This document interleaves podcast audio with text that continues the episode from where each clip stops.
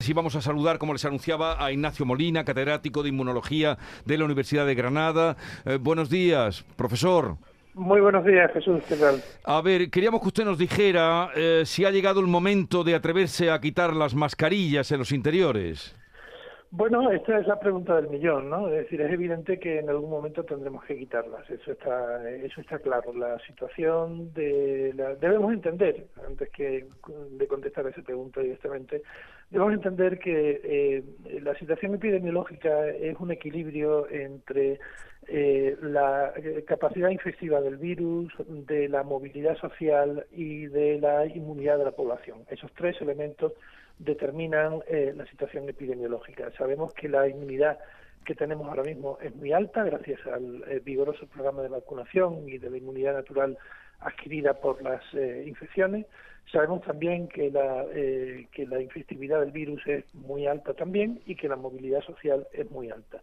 En este contexto, estamos viendo que la, a, finales de durante todo el mes de marzo se, está, se, estancó, digamos, la bajada de, eh, del virus y probablemente habíamos alcanzado eh, la, meseta, ¿no? A partir del nivel basal.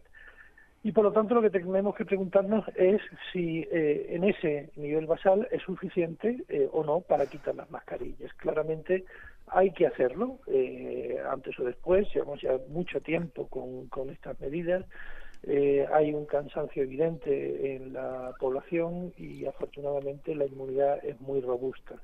Pero, por lo tanto, yo creo que estamos en el momento de empezar a pensar en quitarlas, pero creo también que la incidencia que hay eh, en este momento es muy alta también y por lo tanto no es el momento de hacerlo ahora, quizá eh, en algunas semanas pero en este momento y ciertamente antes de Semana Santa de ninguna de las maneras. O sea, que usted dice, se alinea con quienes piensan, en este caso, el consejero de, de, Salud, o Aguirre, que hoy en la reunión que van a tener en Toledo, en la interterritorial, su propuesta es mantenerlas hasta que pasen las aglomeraciones de Semana Santa. ¿O usted la llevaría un poco más? Bueno, eh, yo a mí no me preocupa realmente la aglomeración en el exterior. Realmente ese no es el principal problema. Es decir, la posibilidad de, de, contagiarnos en un espacio eh, exterior, pues ya sabemos que es reducida. Está ahí, pero es reducida. Hmm. El problema eh, es la movilidad social que acarrea la Semana Santa y que acarrea todas las todas las, celebraciones que en las que estamos pensando, ¿no? Evidentemente sube mucho el contacto social y por lo tanto, eh, bueno, pues eh, es evidente que el riesgo aumenta. Se han hecho algunas otras propuestas, eh, como la referente a los niños, por ejemplo. hay un movimiento en que quizá en cuanto a los niños y en cuanto a las escuelas el, el, momento esté más próximo. probablemente sea así, la incidencia en el, en el grupo infantil en este momento es cuatro veces menor que en el grupo de entre 30 y 40, por ejemplo y evidentemente pues a los niños se les está causando un, daño tremendo no luego yo probablemente empezaría por ahí empezaría por los por los niños y empezaría de una manera escalonada no o sea usted empezaría por los niños y luego iríamos a las ferias y las casetas y claro claro, claro claro. Claro lo que lo que yo no creo que sea conveniente es quitarlas de golpe eh, en, todos en todos los contextos, ¿no? Y ciertamente en, otros lugares, como por ejemplo el transporte público, pues eso debería de ser lo último, ¿no? Sí. Eh, porque quitarlas de golpe eh, supondría que, que la gente, en la situación social en la que estamos, pues entiende o, piense que esto se ha acabado y no, no se ha acabado. ¿eh? En, la última semana hemos tenido un importante número de muertos y seguimos teniendo un importante número de hospitalizados, ¿no? Es decir, que esto no se ha acabado, el virus no se ha ido, no se va a ir, vamos a tener que, convivir con él eh, durante toda la vida y por lo tanto lo que tenemos es que aprender a convivir con él y ciertamente tenemos que hacerlo poquito a poco.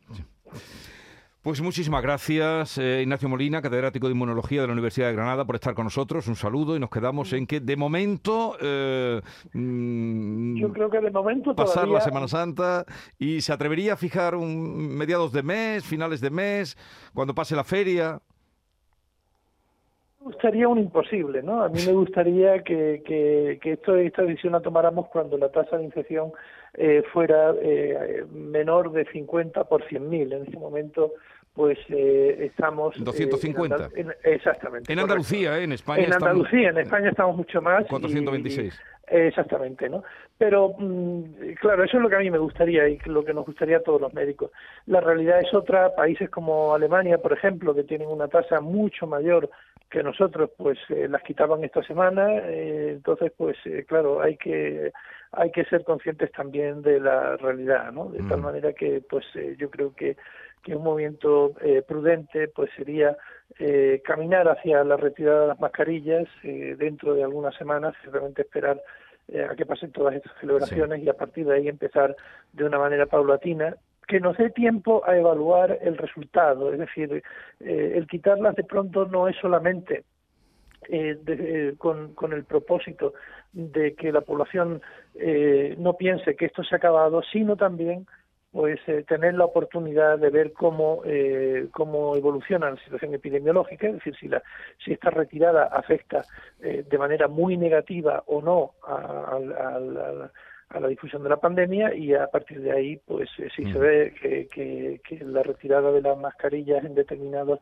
de una manera parcial pues eh, no tiene un efecto significativo, pues continuar adelante. Pero si de pronto vemos que tiene un efecto eh, negativo eh, brusco, pues es evidente que hay que dar marcha atrás, ¿no? Es decir, que es darnos un poco la capacidad de flexibilizar y, una capacidad de respuesta, digamos, ¿no? Ante, ante una situación inesperada. pues muchísimas gracias, doctor Ignacio Molina. Gracias por estar con nosotros. Un saludo y buenos días. encantado. Buenos días, Jesús.